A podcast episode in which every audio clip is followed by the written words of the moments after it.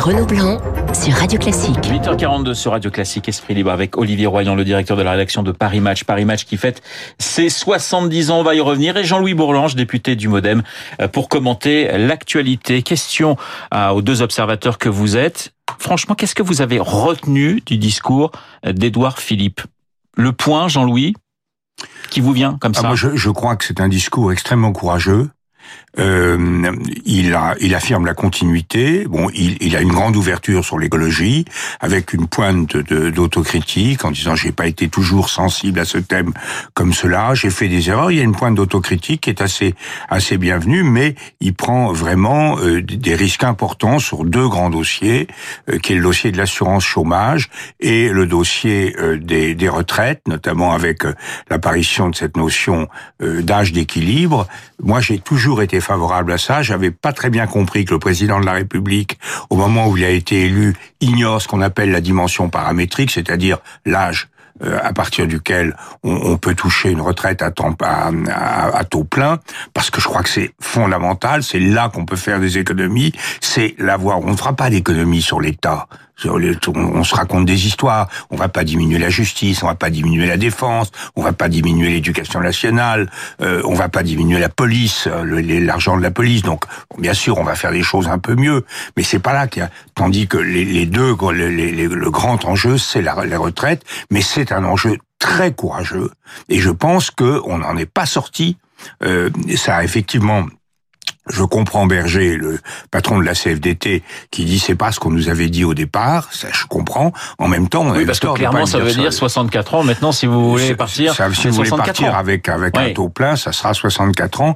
Et je, je pense que c'est un, il faut bien, il faut attacher ses ceintures. Parce que moi, je me rappelle, j'ai beaucoup soutenu la réforme de Monsieur Sarkozy sur les 62 ans, qui avait été très courageuse. Au début, tout le monde était d'accord. Tout le monde, parce que les Français savent en profondeur qu'il faut euh, travailler un peu plus longtemps, qu'on vit trop longtemps. Au début, mais un mois plus tard, tout le monde disait moi et moi, et puis je souffre ici, etc. Des, des, des revendications très légitimes. Et là, on, on s'expose à des à des choses assez dures. Et je pense que il y a une voie. On disait que les réformes étaient terminées. Là, il y a une voie assez courageuse qui est qui est engagée. Olivier Royan, c'est pas c'est pas un très grand euh, orateur quand même. Et, Édouard Philippe, euh, 67 minutes de, de discours. Qu'est-ce que vous Oui, mais je pense que je pense qu'ils sont euh, avec le président Macron, ils sont un peu d'une certaine manière un peu complémentaires. Ils, ils brillent pas, de la, ils brillent pas de la même façon. Moi, j'ai accompagné Macron en, en Angleterre et sur les plages du débarquement la semaine dernière. Ce qui m'est ce qui m'est apparu aussi, c'est la, la nécessité immédiatement de prendre la mesure de la force écologique en Europe. C'est-à-dire que on sait que les, selon Macron, il y a maintenant deux pôles. Hein. Il y a le pôle centre et il y a le pôle extrême droite à la droite de ce, à la droite de choisir entre ces deux pôles, et il y a la montée de ce pôle écologiste. Donc la, la, la toute la dimension euh, écologiste vers, euh, verdir le discours gouvernemental et prendre la mesure, ne pas laisser euh, le gouvernement se faire déposséder de ces de ces thèmes, ça me paraît aussi très très très très important et apparent dans le dans le discours d'Édouard Philippe. La question de, de, de, la PMA avec le calendrier donc qui a été arrêté fin, fin septembre.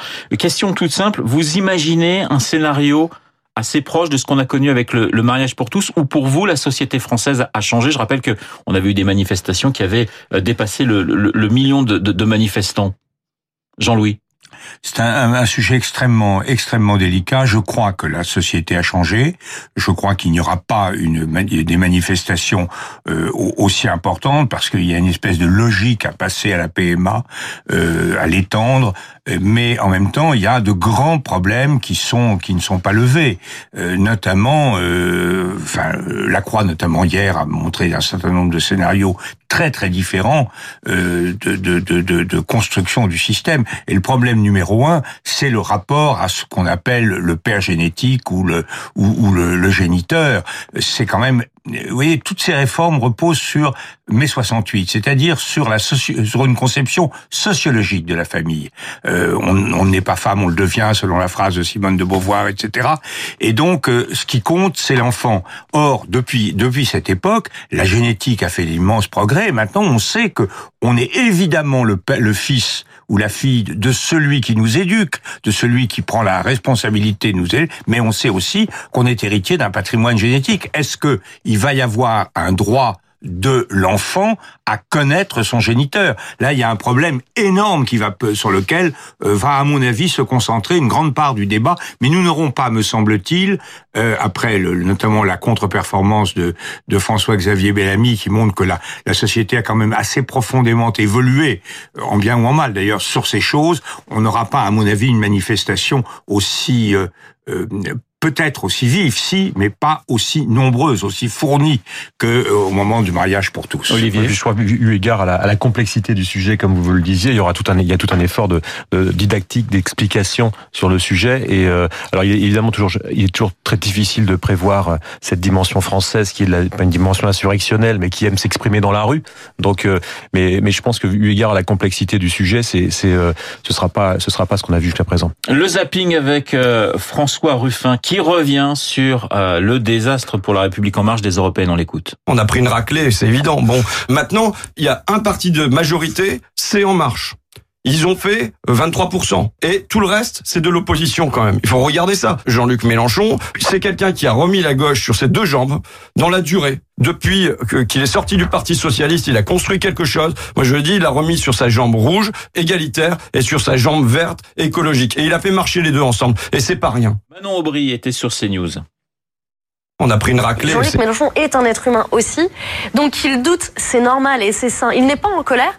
Il réfléchit à quel peut être son rôle et comment il peut être le plus utile à, la suite. Il y réfléchit avec, euh, avec euh, nous tous pour essayer de trouver la voie qui soit la meilleure pour, encore une fois, pas pour une personne, mais pour les idées, le projet qu'on défend. Et il s'exprimera très bientôt. Il aura l'occasion de le dire quel chemin il euh, propose. On l'a vu, Jean-Luc Mélenchon, mercredi à l'Assemblée nationale. C'était assez étonnant le discours qu'il a tenu. On avait l'impression que c'était presque, euh, Guillaume Durand parlait hier de, de la psychanalyse. Est-ce que pour vous, c'est terminé, euh, Mélenchon, très rapidement, Jean-Louis Écoutez, je ne sais pas. Moi, j'ai toujours été frappé chez Mélenchon euh, de voir coexister deux hommes en lui. Je le connais bien. Je j'ai de bonnes relations avec lui euh, à l'Assemblée parce que c'est un c'est un collègue intelligent qui avec lequel on, on, on, cause volontiers. Mais il a été un, un, un, ministre de Mitterrand extrêmement efficace à la formation professionnelle, très très soucieux, bonne relation avec le avec le patronat, etc. Il a fait des choses assez efficaces. Et puis par ailleurs, il a un discours discours anti-mondialisateur, anti-européen, anticapitaliste qui ne mène effectivement nulle part en termes de gauche de gouvernement. Et donc, je crois qu'il est, euh, je sais pas s'il marche sur ses deux jambes, mais je crois qu'il est totalement, constamment à cloche-pied. Olivier?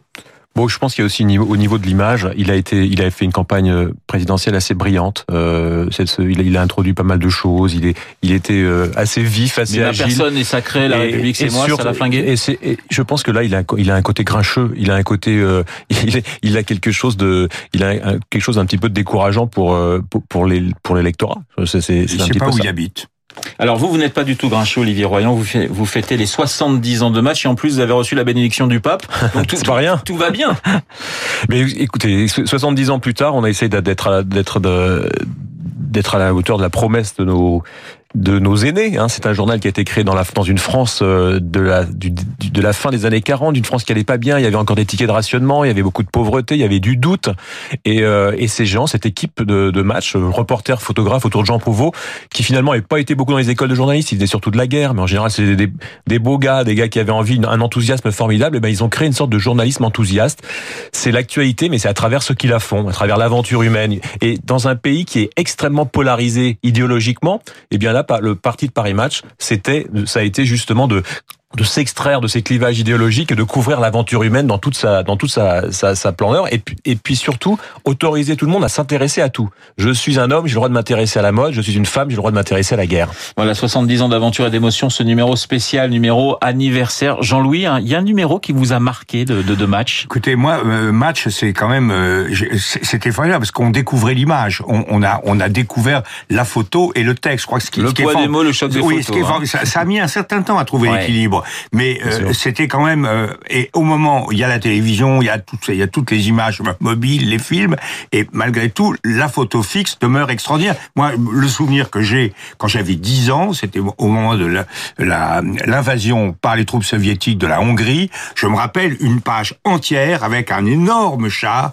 qui était le char Staline. On est en 1956. Oui, le char Staline qui rentrait à, à, à Budapest et on, on, voyait ça et on, on avait l'image euh, direct. Il y avait plein de photos sur les, les combattants. Le, le, le correspondant de Paris Match a été tué pendant la, la, la guerre de, de, de 56, etc. Mais cet, cet immense char qui arrivait, pour moi, ça reste le symbole de l'écrasement de la Hongrie et je le dois à Paris Match. Et j'ai aussi, quand j'étais un peu plus jeune, il y avait des images extraordinaires. J'avais, là, j'étais vraiment très jeune au moment, c'est mes premiers souvenirs politiques, la chute du camp tranché de Dien Bien Phu. Il y avait des images formidables aussi sur Geneviève de Galard, etc. Et ce qui est, ce qui est intéressant, c'est que la, la, télé nous a pas tués. On a été très inquiets. Oui, oui, ce En fait, un média ne tue pas le média précédent. Et ce qui est aujourd'hui intéressant, c'est que l'image est devenue le langage universel. Et je pense que ça a donné un formidable coup de boost aussi à, et de modernité à Match parce qu'on dialogue et on s'exprime avec l'image depuis le, depuis le début du journal. En couverture, Sophie Marceau, la femme rêvée ou l'ami idéal. C'est vrai qu'elle a fait beaucoup de couvertures de votre, de votre magazine. Il y a une interview que j'ai beaucoup aimée, Olivier Royan, c'est euh, celle que vous avez réalisée auprès de, de Frédéric de Klerk. Frédéric de Klerk, ancien président d'Afrique du Sud, il a partagé le Nobel avec Mandela et il fait partie un peu de ces hommes qui sont dans, dans l'ombre du géant. Et euh, je suis allé le trouver parce que on est en mal aujourd'hui, quand on a conçu le, le, le, le chemin de fer de ce numéro, de leaders moraux. Et Frédéric de Klerk est un véritable leader moral. Il m'explique comment un jour il était, il est donc prisonnier de son éducation, prisonnier de l'apartheid. Lui, il est, il est le leader d'un parti qui est l'Afrikaner, le, le, le peuple blanc euh, de sud sud-africain, et il va s'émanciper de ces extrêmes de ces extrêmes euh, africaneurs au moment où Mandela va lui aussi s'émanciper du parti euh, du parti national africain et la rencontre entre ces hommes est prodigieuse. Pourquoi? Parce que ils vont ils vont faire la paix, ils vont fonder ils vont fonder leur relation sur le compromis et sans eux rien ne serait possible. Et Frédéric de Klerk me rappelle comme m'explique comment il a vu Mandela pour la première fois. Alors Mandela était un prisonnier VIP, hein, il avait il était dans, il avait une petite maison une prison avec un secrétariat et on a amené Mandela par l'ascenseur présidentiel jusqu'à de Klerk. De Klerk a été étonné de voir la de, de voir la figure de Mandela la assez carrure. grand, la carrure de Mandela. Et alors il a été surpris parce que Mandela n'a pas du tout abordé les produits les les, les sujets qui fâchent. Il l'a félicité sur le comportement des généraux bourses contre les Anglais au 19e ouais, siècle. C'est tout Mandela et c'est tout c'est tout de clair qui aujourd'hui en Afrique du Sud n'est pas sur les billets de banque. Il n'y a que Mandela sur les billets de banque. Il n'y a pas encore de Klerk. Olivier Royan, vous avez vous avez euh, fait des dizaines et des dizaines d'interviews. On parlait de Frédéric de Klerk, mais quel est celui qui vous a le plus marqué? Mandela. Mandela. je pense, je pense qu'en ouais. 2006, c'est Mandela. Il y avait quelque chose autour de lui. On perdait un peu ses moyens. On perdait un peu ses moyens en présence de Mandela. C'est étrange. C'est c'est c'est comme ça. Il avait il, a, il avait cette ce comment peut-on avoir passé 27 ans en prison sans éprouver la moindre amertume envers la, la personne qui vous a mis en prison?